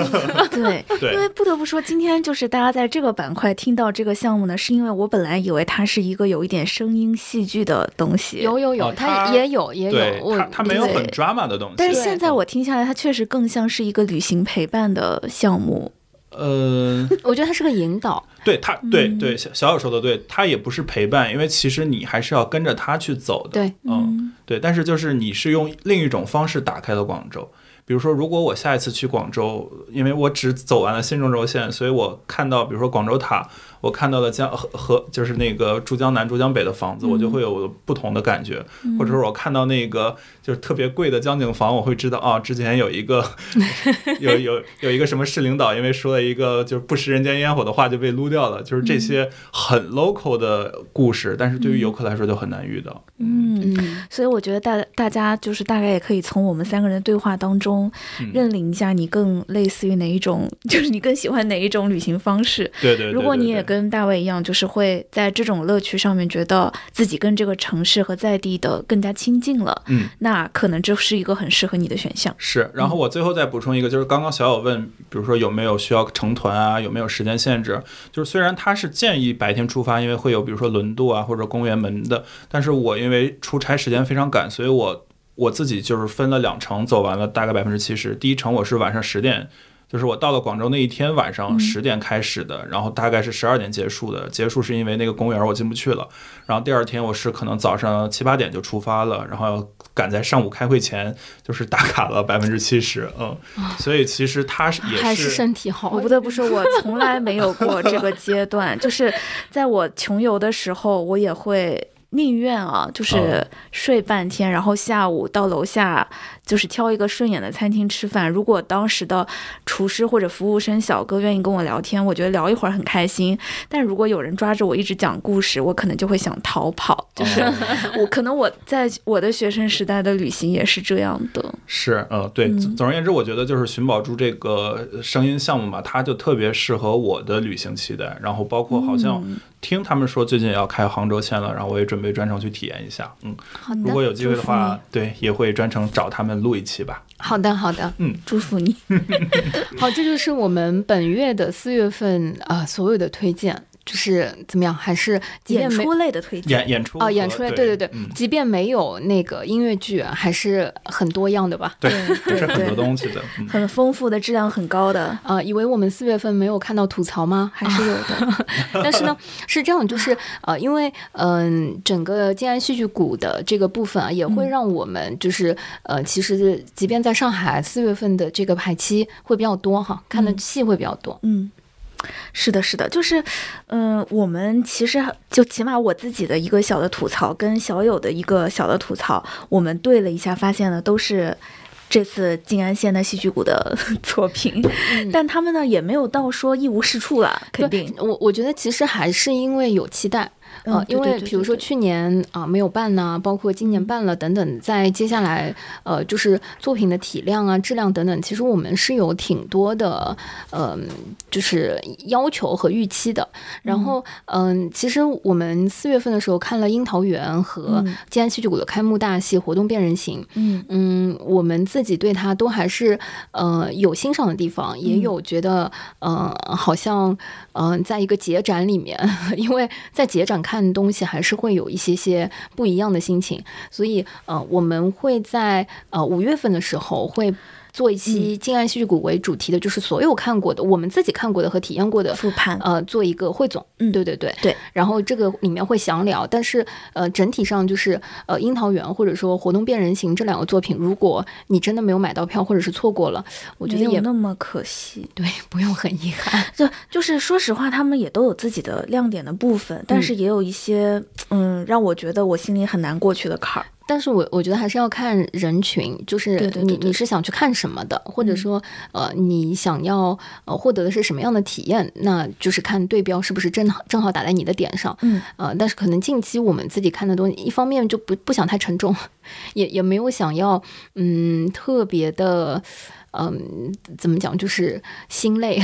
所以活动变人形呢，我是觉得有点吵啊，真的有点吵，就是嗯樱桃园，我是觉得有点浪费。啊，是觉得资源都对的很好，然后技术很好，对，然后有些处理上，我觉得浪费了一手的好牌。啊，但是樱桃园我自己是觉得是孙俪老师，就是呃，在舞舞台作品上面真的是呃有超出我的预期，嗯真的是她演的最好的戏。我我在我看过的这个系列里面啊，然后呃吴比老师的表演，我确实还是觉得非常的厉害，嗯，就是呃，所以我很卖力。对，所以我整体对樱桃园啊、呃、也是也是呃有一些呃我我觉得质感上的好感。对，嗯然后那个柴可夫斯基的音乐啊，久久在我耳边萦绕，让我回回想起了这个夜不该你熬年经。但是我明明坐在这里看的是樱桃园，所以就是这两个戏呢，我觉得呃更详细的这个分享我们会我们换一期再聊。对，嗯但是呢，呃，这两期的这个作品啊，我觉得如果错过呢，就不用非常努力的抢票。如果喜欢的话，恭喜你，就是呃，就是碰到了喜欢的戏也是好事。好，接下来就是进入院线电影的环节，我要开始激动了，因为这个月我真的看到了好几部非常喜欢的电影，一个是呃，首先从第一个是一个应该算是。欧美的大 studio 厂牌的院线大电影就是 Super Mario Bros，就是超级马里奥 兄弟大电影开始。这一部呢，啊，怎么说呢？就是我其实没有带有任何的期待，我也没有看任何的预告片，在我心里，它就是集中了我喜欢的两个元素，一个是任天堂。我非常的喜欢任天堂。然后另外一个呢，就是电影环球，对对对，哦就是我觉得环球出品的这种电影呢，嗯、在我心里，我觉得它是有一个品质保证的。嗯，对，结果没有想到看了以后呢，真的是超出我的预期。哦，我也看了，就是音乐非常好，然后坐在那边就想打游戏，然后我觉得、嗯呃，对对对对公主真的好棒啊！对，我不知道，就是嗯，大家对碧琪公主的印象，或者说桃子公主的印象是什么？在我小时候玩马里马里欧兄弟的时候，他就是一个等待被拯救的粉红泡泡。嗯，那种感觉其实是没有什么人性的，也没有什么个性，也没有什么更复杂的多面性的。但是符号，对，但是他在这一部当中呢，应该说是推翻了之前的那个符号化的碧琪公主，而变成了一个非常崭新的设定。可以说，就是虽然它依旧维持着粉红色的梦幻感，可是它的一切都让我真的觉得赞爆了，就是那种感觉。然后包括电影当中融入的各种各样的关于 Super Mario 的设定，不管是他们两个人作为水管工的设定，还是融入的其他游戏，比如说路易吉鬼屋，比如说马里奥卡丁车等等，就是它的这种设计的融入哦，马里奥卡丁车是另外一个游戏是另外一个游戏。哦，我那它跟你小时候的那个闯关降奇奇的，就是那个我跳格子的，不是一个游戏，它哦都是它这这那我怎么模糊的觉得我这里面都玩过？其实融入了大概有可能。起码有四五个游戏的，哦，对，然后而且它的融入都非常的自然，自然，嗯，就完全就不会觉得说是强融，就是它它就用了很多的设定来让这一切东西的发生呢，都让你觉得非常有惊喜。嗯可以说它就是一个嗯。唤起很多的任天堂游戏迷的心中的回忆杀的那种元素的基础上，又给你加入很多的 surprise 的那种嗯场面的集合。嗯，所以说，就是整个看电影的过程呢，我就是觉得惊喜连连。但是看完了以后，我仔细想了一下，这个剧情其实非常的弱智。哎，跟剧情没有任何关系，我觉得 就是音乐快乐，画面快乐，然后对对对对嗯，我自己其实是在电影院看的嘛，嗯但我反而更推荐，就是如果在家里面有投影仪的话，就是在家里面用投影仪快乐的看一看。然 后手里打着 Switch，呃，嗯我 我其实看到他所有的那个龟啊什么，因为我本来就是一个打游戏非常弱鸡的人，就是又菜又爱玩儿，就是呃玩同一关这种，就是我是会会玩淘宝消消乐的那种选手啊，也不是会玩那种很厉害的游戏，所以你知道，就是马里奥已经是我的极限了，然后就觉得哇，真太快乐了，就是嗯那个色彩、那个配色，然后在电影院里面，然后他那个故事，再加上那个音乐，哇，音乐真的太棒了，对音乐特别好，嘣嘣，我完全不止于在此。在这个主旋律的基础上，我觉得我竟然听出了情绪线和层次感。对对对，就是每个人都有自己的 BGM，对，嗯。就是我觉得我靠，这太棒了。所以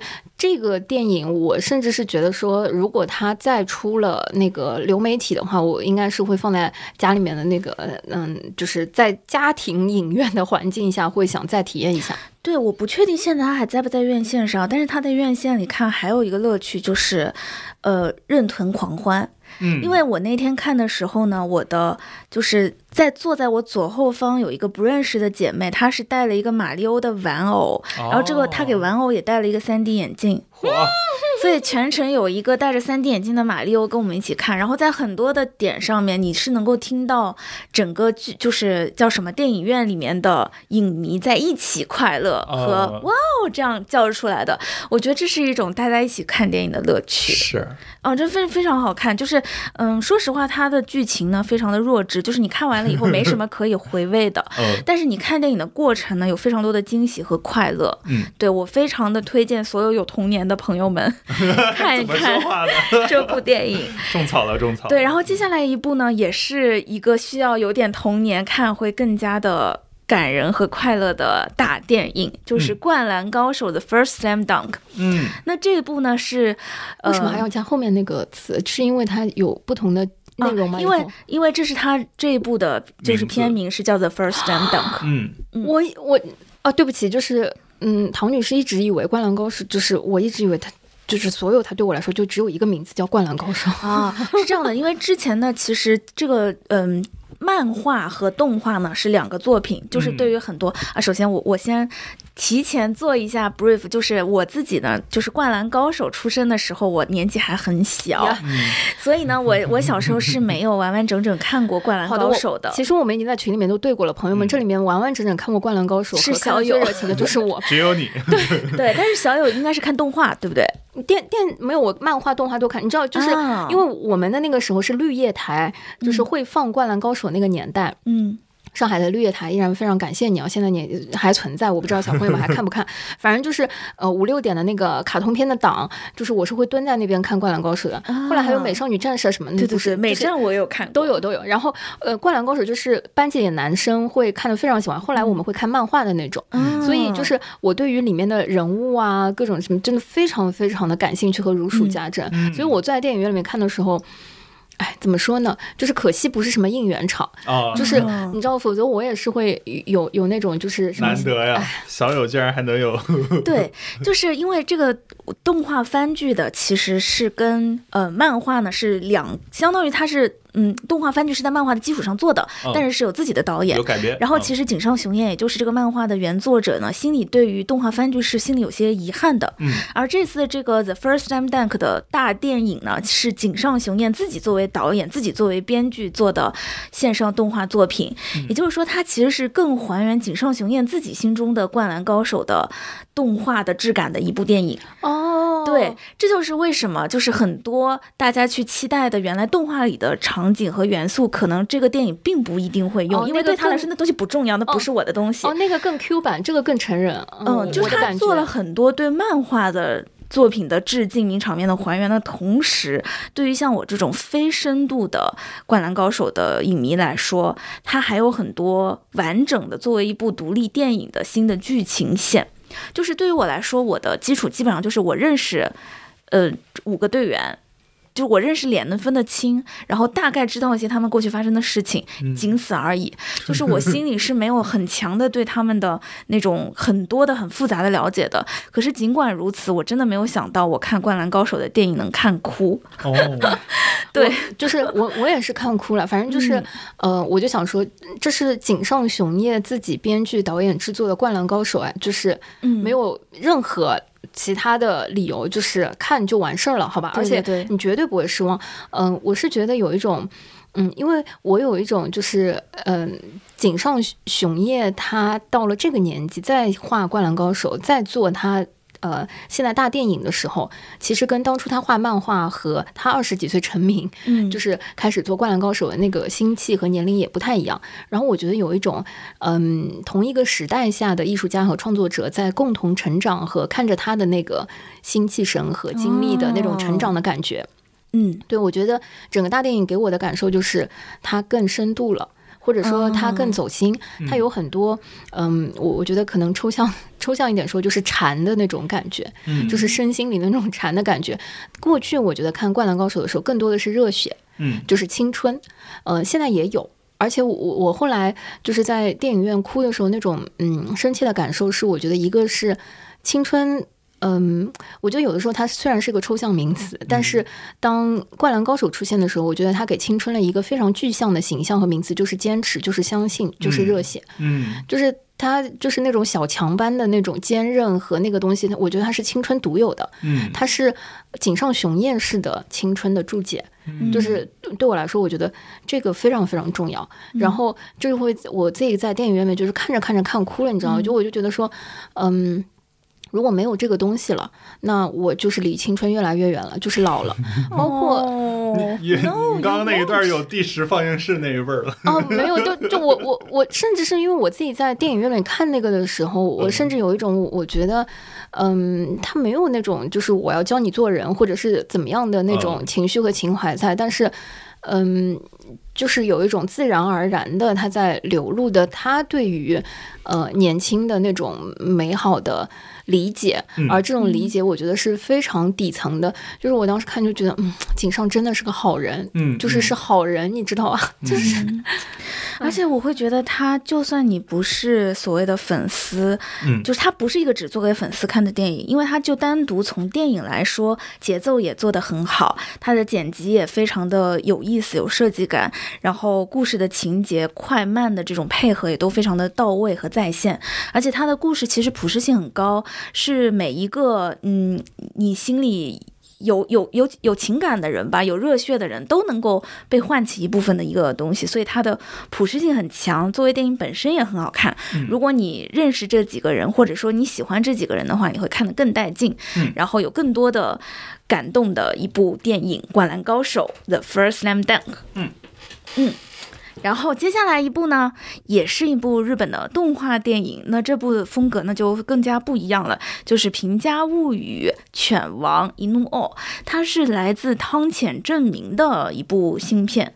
嗯，汤浅证明呢，我不知道大家熟不熟悉啊？就是我之前他的一些影片当中，我最喜欢的其实是。少春宵苦短，少女前进吧，就是那个我非常非常的喜欢，就是非常的有光怪陆离的想象，然后有很多的离奇的设定的同时，又非常的美好浪漫，然后他的人物非常非常的可爱，就是一个很充满奇幻想象的导演的感觉。然后在这部新作《平家物语犬王》当中呢，嗯，虽然这次涉及了历史的题材。但依然是一个充满奇幻想象的汤浅证明，我觉得就是还是能看到那个奇幻的、充满想象力的，与所谓的传统的呃日本动画电影不同的那个影子的，嗯。但是同时呢，我自己看完了以后，说实话吧，我我我个人来讲，我挺压抑的，嗯嗯，就是因为我印象里面，我看完《春宵苦短，少女前进吧》之后，是非常的。释然和快乐的，但是看完《一怒哦了》之后呢，我会觉得它可能是有故事本身的压抑色彩在，也可能是结合我们现在当今的世界吧，嗯嗯的一些事情在，就会觉得哎呀，嗯，比如说暴政仅仅是平家源氏或者是足利嘛，就是真的是某一个暴君才会有暴政吗？还是嗯，包括就是。因为这个里面的两个主要角色伊努奥和友友两个人一直在不断的找自己，找不同的自己，甚至给自己起名字，或者说被赐予名字以后，还是觉得我要自己给自己起名字，这样才是自己。那无法做自己的，真的只有他们吗？肯定，对吧？就是害怕丑陋的，因为当中的这个伊努奥有一段时间是被平民百姓害怕的。嗯，然后我就会在想。嗯，害怕丑陋的真的只是民间的无知百姓吗？嗯，我先补充一下，就是，嗯，我看《犬王》是，嗯，应该是一个 B 站活动的点映现场吧。我先跟大家介绍一下，就是《犬王》讲的这个故事的内容，就是说，嗯，他讲的是，呃，平成时，呃，对。讲的是足历年间吧，应该是足历年间，然后就相当于是，嗯，平平家物语和源氏他们，你可以理解成，我这么表达不是很准确啊，你可以理解成是两代大将军，或者说是两代日本的执政者。然后这个历史上面呢是出现过，在源氏重新起来，因为我之前上上一个季度我正好刚看完镰仓殿的十三人，讲的就是那个交替以后，源就是整个新的。政权建立的过程，所以大概就是在这个推翻之前的平家暴政的时候，那其实是会在这个武士之间去流传说平家非常的残暴，嗯，然后他们会杀害很多的武士去建立自己的政权，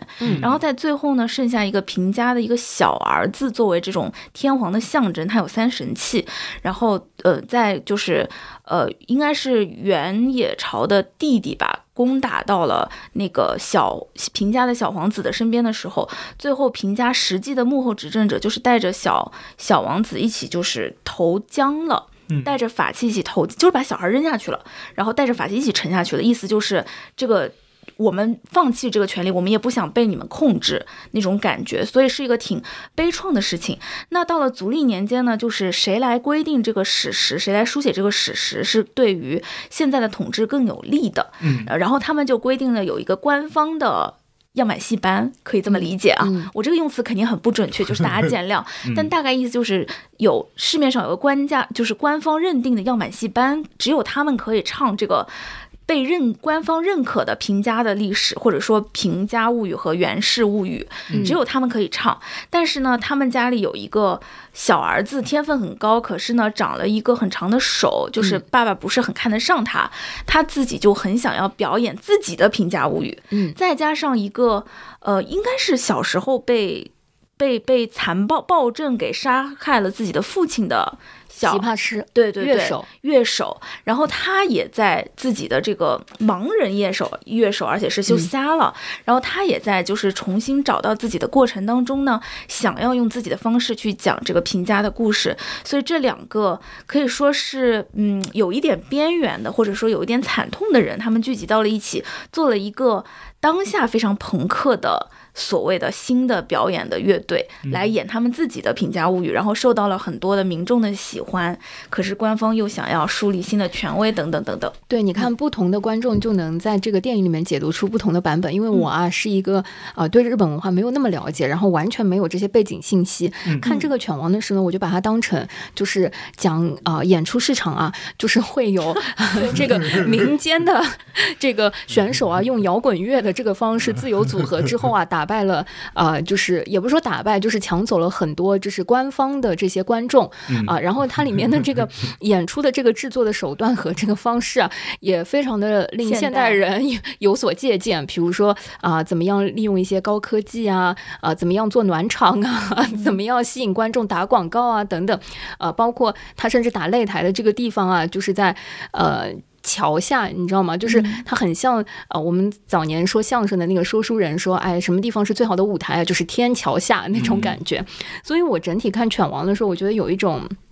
嗯，怎么讲？就看呃，日本那个时代的，就是呃，演出应该怎么做的那种非常幽默的这个方式。因为我那天看的是 B 站的点映场，所以有一些嗯观众啊、呃，那个他也有跟导演交流的这个部分，他会举手问，他嗯、他就看出了就是啊、说同人文系列电影的啊那对对对种风格，对因为是两个呃嗯因为它男性主其实。完全不是真正的平家物语的历史，它其实是架空的东西。哦对，啊、然后也有观众提问说啊、请问怎么就是从呃，就是日本传统的呃那个曲艺的那个方式衍生，想追溯它的历史啊等等。所以呃，我觉得就是挺有意思的是这部电影，呃，我觉得它的音乐、它的呃美术，呃，因为它讲的又是一个跟演出文化相关的一个东西，所以嗯、其实它整体又要还原和追溯呃原先日本文化里音乐的那些部分，又有摇滚等等。其实他的创作是非常有趣的，他的创作方式啊、不管是绘画风格还是讲故事的方式，所以我是推荐，如果对呃文化演出、剧院等等，就是呃所有这些线下演出感兴趣的人，如果你去看《犬王》啊，一定会有，即便是不了解日本文化，也会有的那种快乐。嗯我好羡慕小友竟然能看出快乐。就是那种快乐是，嗯，我觉得在剧院里面，呃，就在电影院里面，在线下看他的时候啊，就是你你是能感觉到大家对于什么摇滚乐，对于 Michael Jackson 的一些元素，在那个呃，嗯就是汤荧幕上浅证明的致敬。对嗯出现的时候，其实都有一些会心一笑和比较有趣的那个部分的。嗯对呃，当然整体上就是呃，露露讲到的一些嗯，因为啊文化限制啊，或者说很很多那种创作的掣肘啊，或者说呃，它里面其实这两个人，嗯、我我们说两个同人文，两个男主吧。他们的这个命运的选择和，嗯、他们的一些执着，呃，其实让他们走上了不同的道路。呃，当然，创作者或者说呃汤浅证明他在作品里面是有他的倾向的，对，因为他最后有一段字幕，嗯、他呈现了是说，嗯、那个非常执念的那个乐手，他的很多作品是呃流芳百世的，但是呃当时臣服于权力的那个犬王。那个主角本人，嗯、他其实已经被历史遗忘了，或者说这是他嗯想象当中的呃编撰出来的，就是这样子一个角色等等。我觉得创作者本身是给了一些答案的，所以这可能是我觉得猜测露露会嗯、看了之后有一点压抑和难受的原因之一吧。对，因为我对他的期待是一个，你知道，就是快乐欢乐的 音乐剧，你知道吗？啊，对对对，它它是个电影音乐剧，对，但实际上，我觉得汤浅证明可能他的野心真的不止于此吧，他可能有很多想要表达的，借了这样一个虚构出来的历史故事，去做了他自己的表达。嗯，哇，不得不说，四月份的院线电影真的是日影迷狂喜，因为接下来一部呢，还是一部日本电影，然后它其实不算是一部新片了，它大概是，呃，二二年就在日本公映过的，而且其实我觉得，嗯。不算是很火吧，就是还挺小众的日本电影，就不像前面的《灌篮高手》和《汤浅证明》这样，它还是有固定受众群的。叫稍微想起一些，呃，他的导演松居大悟呢是，嗯，曾经在上影节那一期的时候，我非常推荐的《By Players》的导演松居大悟，其实可以说是一个。比较擅长以小见大和展现自然生活场景的导演，然后他的这部电影的主演呢是呃池松池松壮亮和伊藤沙莉，应该也算是比较活跃在日本的年轻演员，但他们不算是特别帅哥美女的类型，特别是沙莉，其实经常演的是一些女三、女四这样的。嗯，平凡又老实的女配角，然后稍微想起一些呢，在香港的艺名叫做《回到恋爱终结时》，我觉得某种程度上呢是可以概括它的剧情的。它的故事的展开是从疫情期间，大家就是作为女主角是一个出租车司机，然后载着客人到路边的一个演出场所停下，客人去上厕所，然后他在等客人的这个过程当中，在演出场地里面。遇到了，嗯，一个灯光师作为展开，然后到后面呢，时间是倒叙的。每一次呢，他的呃导演都会给到一个挂，呃不是挂历，应该叫时钟日历的特写镜头，告诉你这是同一天，就是这一天呢是男主角的生日。然后从嗯现在的这一天开始往前倒，他也不会告诉你是几几年，但是往前倒，你就会看到每一。也不是每一年，就是在其中的几个男主角生日的那个时间的切口上，你看到他们两个相处的过程，从热恋，然后到吵架，然后到最开始的，嗯，比如说磨合期，然后到最开始的相爱表白，以及到最开始的相遇。所以其实它的整个时间线是以。嗯，男主生日为时间轴往前倒叙的，所以你在看着他们两个人，其实是一步一步的找回那种最初的感动。可是，在电影结束的时候，他们其实已经分道扬镳了。你知道，他们再也不会在一起了。可是，他们当时在一起的那个闪亮的片段吧。也会在你的心里隐隐发着光，嗯，所以我就会觉得这是一部像烟花一样耀眼过的闪闪发光的回忆，但是可能发光的只是那一个片段，你后面遇到的很多都是一些日常的细碎的琐事去消磨两个人之间的感情，是一部很平淡的，但是会勾起一些内心里面的触动的电影吧。稍微想起一些，这也是我觉得我们在看日本的爱情电影当中会遇到的，在别的嗯国家的电影当中很少见的一种影片的类型。嗯，所以我会觉得把这部电影引进到国内院线去上映的这个选片公司啊，有品位。对，好的。还有最后一部，因为后面两部啊，感觉就是四月份，我除了看动画片就没看过别的，真的就是你你看那前三个都是动画片。哦，真的。前三个确实是最精彩的三部。啊，然后最后一部呢是一个国产院线电影《爱很美味》，导演是陈正道，对，主演是李纯、张含韵、王菊、倪虹洁等等，听着是不是很熟悉？对，之前有同名的电视剧《爱很美味》，当时我记得是口碑很好，然后已经口碑爆掉了以后，我在看的电视剧。看电视剧的时候呢，我个人其实没有特别特别喜欢，因为可能是预期太高了，然后它整个电视剧就是很现实，让我觉得。我的生活就是那样的，你还让我再看别人演我的生活？我 我只想看一些梦幻的泡泡，对，所以就是没有那么的尽兴和过瘾吧。而这次的电影版呢，它依然非常的现实，可是因为电影的节奏的浓缩，再加上陈正道他的功力还是在的嘛，所以在节奏紧凑了以后呢，桥段的趣味也变多了。所以我会觉得整个电影的这个版本的《爱很美味》呢，它是在剧版的故事之后，可是整个精彩程度和好看程度呢，比剧版的好看了一些。然后他其实，在陈正道的作品当中不算是最最顶尖的，可是陈正道我看他也就是在一些播客上面有说，这是他非常喜欢的一个作品，因为他会觉得他仿佛是真的跟这个剧中的三个女孩子成为了朋友。嗯，就他在做这部作品的时候，他是真的感觉他是在跟三个角色在交流的，而不是单纯的做一个工作。我觉得你看这部电影是能够感觉到这种交流感的。嗯那他可能就是说上了新媒体的话，可以看一看。嗯，嗯，特别是剧粉。嗯嗯好的。啊，然后我们展览就是由大卫卫老师承包，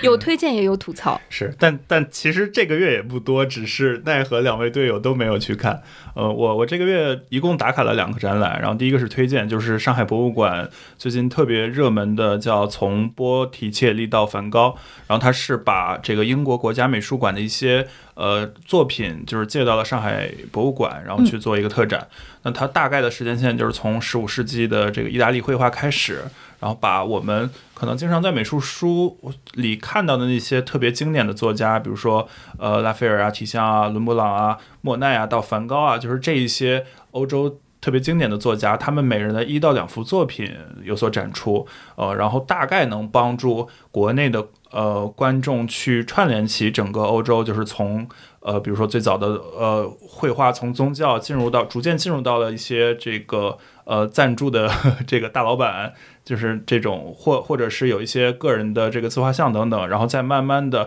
到文艺复兴时期，就是个人主义在整个绘画中的地位被不不断脱写，呃，就不不断提升，然后宗教可能呃比重有所下滑，然后再到后面，比如说整个壮游时期，就是呃这个不同之间的流派相互的这个交流，以及整个人的视野会进一步放大，然后再到我们后面就是可能我们现在会更熟悉的印象派，你可以明显的看到绘画从很写实的，然后很。呃，很规矩的，逐渐进入到了一些人特有的那种感官的探索，呃，然后可以看到整个风格的变化。呃，对我觉得这个是对于国内的观众来说是一个比较好的呃简化的去游览整个欧洲十五到十九世纪绘画史的一个渠道。嗯、它很像是一个非常非常简化版的，比如说英国国家美术馆或者巴黎奥赛美术馆，就这些比较喜欢展出他们经典作品的这样的一个 tour 的呃国内的移植版，但是。呃，然后然后我觉得它还有的优点就是这次上海博物馆它的小程序做的特别好，哦，呃，就是即使因为大部分它的票价就是它它的票数很有限，所以可能很多人都抢不到票，或者说不在上海没有、嗯呃这个缘分去现场看到。但是其实你是可以从上海博物馆的小程序里去了解到整个呃大部分展品他们的讲简介以及不同呃时代不同流派他们的一些绘画特点的。呃，但不过也有一些小小的遗憾，一是就是我我也不知道为什么上博会用那种比较奇怪的打光，就是有很强的顶光，导致你的观看体验会有一定的折扣。嗯然后另一方面就是 这个。呃，就是人确实太多了啊、就是几乎每一幅画前面都拥了一大群的人，呃，你是可能要等个两三分钟才能，就是如果你要挤进去的话，才能就是离画近一点儿，嗯。呃，几乎每一幅画都像卢浮宫的那个蒙娜丽莎前面的那种盛况一样，所以如果你想真正特别细的去看，然后去临摹的话，可能可以选择就是其他的一些，比如说上海的商业展览，就是就是有有一些商业美术馆，他们嗯。可能会给提供差不多呃水平的，但是观观看条件更好的一些这个观影体、呃就是观展体验。嗯。嗯，对的，但总体来说还是非常。呃，推荐也感谢上海博物馆会把这样的一系列的这个欧洲经典的美术带到呃国内观众的视野里的。嗯然后另一点就是另一个展示，我有一点想吐槽中华艺术宫，因为中华艺术宫自从这个世博会之后就承接了上海美术馆的呃角色。然后其实我小时候特别喜欢去中华艺术宫，或或者说我小时候特别喜欢去上海美术馆。后面搬到中华艺术宫之后，我也经常去中华艺术宫。但时隔好多年，我再次去的时候会发现。呃，几乎没什么东西可看了。然后我我那一次去的话，大概呃只有那个经典的光影动态版的《清明上河图》还稍微值得一看。然后其他的几乎所有的展都是要么关着，要么是没什么东西可看的，嗯。然后那是你的问题，不是他的问啊，题。好好 好，他没有策展，你硬去看。对对对，但如果就是他呃，他那一天有一个策展是第六届的中国雕塑展，嗯呃，其实展品质量很好的，但是我觉得那个场馆有一点点傲慢。然后具体体现在它的每一个作品的名牌，它是金属的，然后放在比较低的位置，嗯然后在那个灯光条件下，你只有去蹲到和名牌几乎是平行的水平线上，你才能看清上面的字。嗯呃，然后这个是我觉得关于观展体验非常差的呃一个印象吧，就我觉得它不像是一个呃，如果是为了让你看清而对做的为了设计。看而看，嗯，就是有一种这种可能是官方展的傲慢在里面，嗯，这个是我当时整个体验比较差的一点。但在我今天这个录播课前，我做攻略的时候，我发现，哎，最近，呃，中华艺术宫又有了一个关于江南景观美术的作品展，就是从四月二十一号开始，然后它叫“居然水中间”，会把很多近代的呃描摹这个江南呃水，就是江江南这个水乡的这种画去集结在一起，所以又有了一点这个想去再去中华艺术宫，然后看这个展的呃念头吧，嗯。嗯毕竟就是中华艺术宫也给我留下了很多很多很美好的回忆。对，然后以上是两个展览，然后此外这个月还有一些小的线下体验，就在这儿一并讲了。一是在北京的一个叫乌塔的露营基地，然后我们进行了一个团建，呃，然后此处不是广告啊，对对对，此处不是广告，此处真的不是广告啊，就是因为之前我们呃，就是比如说在上海也体验过露营，是然后但更多都是比较简略的，就是比如说租一块儿或者自带一块天幕，然后大家就呃开开心心过一下午，嗯。但我都没想到在北京这个露营基地，它已经卷到了把每一个帐篷卷成了一个标间的配置，什么？呃，这就就是《哈利波特》里面就是那个 不帐篷，嗯就是打开之后里面就有那个嗯。拎包入住的露营，对，是嗯是有点那种感觉的，就是它里面是放了两张大的床垫的，然后甚至每一个帐篷里面都有空调，然后每一个帐篷旁边都有一个简易的卫浴，就是你可以在那儿过夜，可以在那儿洗澡等等等。嗯，这还是露营吗？是是对。嗯然后同时，其实它的地理位置不偏，它就是紧挨着呃东五环。嗯对，就是毕竟对于北京来说，五环并不是一个很远的地方。嗯嗯对，所以就是也算是一个比较不错的，就是在北京市区里体验这种户外露营的一个场所。它是可以过夜的，是吗它是可以过夜的，嗯。嗯然后另外，今年我又就是作为一个音乐剧爱好者，我又第二次去参加了上海文化广场举办的这个音乐剧歌唱大赛。今年怎么样这跟？是音乐剧爱好者没有特别大的关系，朋友们，就是一个喜欢唱音乐剧的朋友才会呃，啊、连续两年去的 啊。然后今年再次一轮游，就是没有进入到最后的二十人大名单里。恭喜你可以好好工作了呢。啊，是的，是的，但是我今年能明显感觉到，就是比如说你 B 站的这些参赛投稿视频的质量有所提升，哦，呃，就感觉这个比赛已经从之前我们就是纯爱好者的圈地自萌，已经逐渐进化到了。呃，被比如说这种专业院校的学生所关注的这个定位，呃，所以就是它的整体的专业性有所提高，呃，然后我应该也就是前两天他出了最后的二十人名单，我看里面除了一些专业学校的选手之外，还有一些比如说身份比较独特的，比如说有一位呃好像是五十多岁的海归女高管，嗯，哦，我我印象里他在有几次那个文广的发布会也出现过，哦，这样的他好像是文化广场那个合唱团的哦成员之一。对对对对对，嗯就能明显感呃，而且这一次我也我去参赛的时候也能看到一些就是从远道来的参赛选手，嗯或者是就是刚刚说的年纪比较长的，或者说可能是高中生，甚至刚上大一的这种比较小的朋友，嗯所以就还是挺欣慰的，就看到音乐剧这样一个文化在国内越来越流行。嗯呃，然后也有越来越多的人愿意参与到其中。嗯，对。然后除了刚刚说的这两个线，呃，这这几个线下体验之外，然后这个月还想隆，就是重点安利一部游戏作品《双人成行》。哎，一个人不配玩的游戏。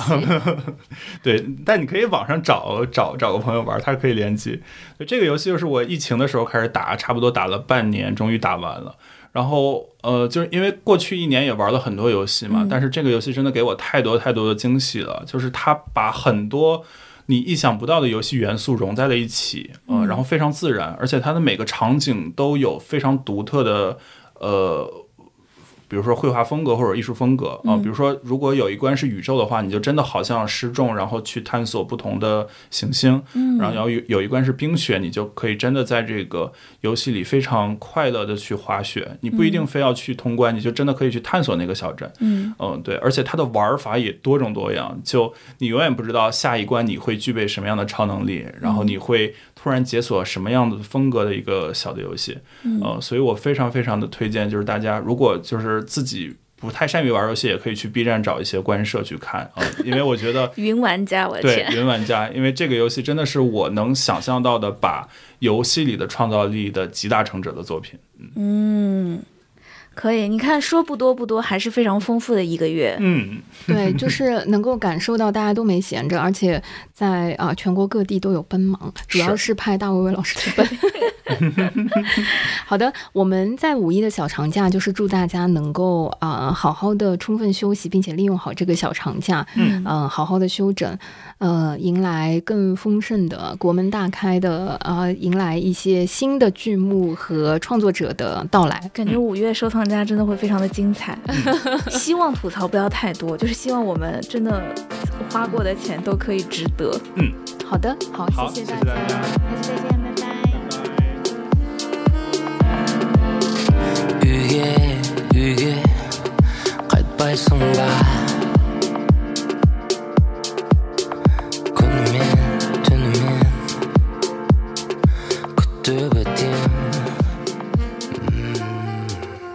感谢收听本期撕票俱乐部。你可以在任意泛用型播客平台收听我们的节目。欢迎在小宇宙平台与我们互动。喜欢我们的节目，可以在 Apple Podcast 给我们评分。也可以添加撕票小助手微信 s ticket club，加入听友群和大家一起分享撕票体验。谢谢你的喜欢。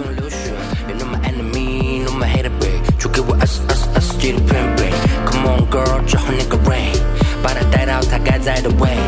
You know that 最好的配置，一万米才最了解彼此。让让，快快送吧。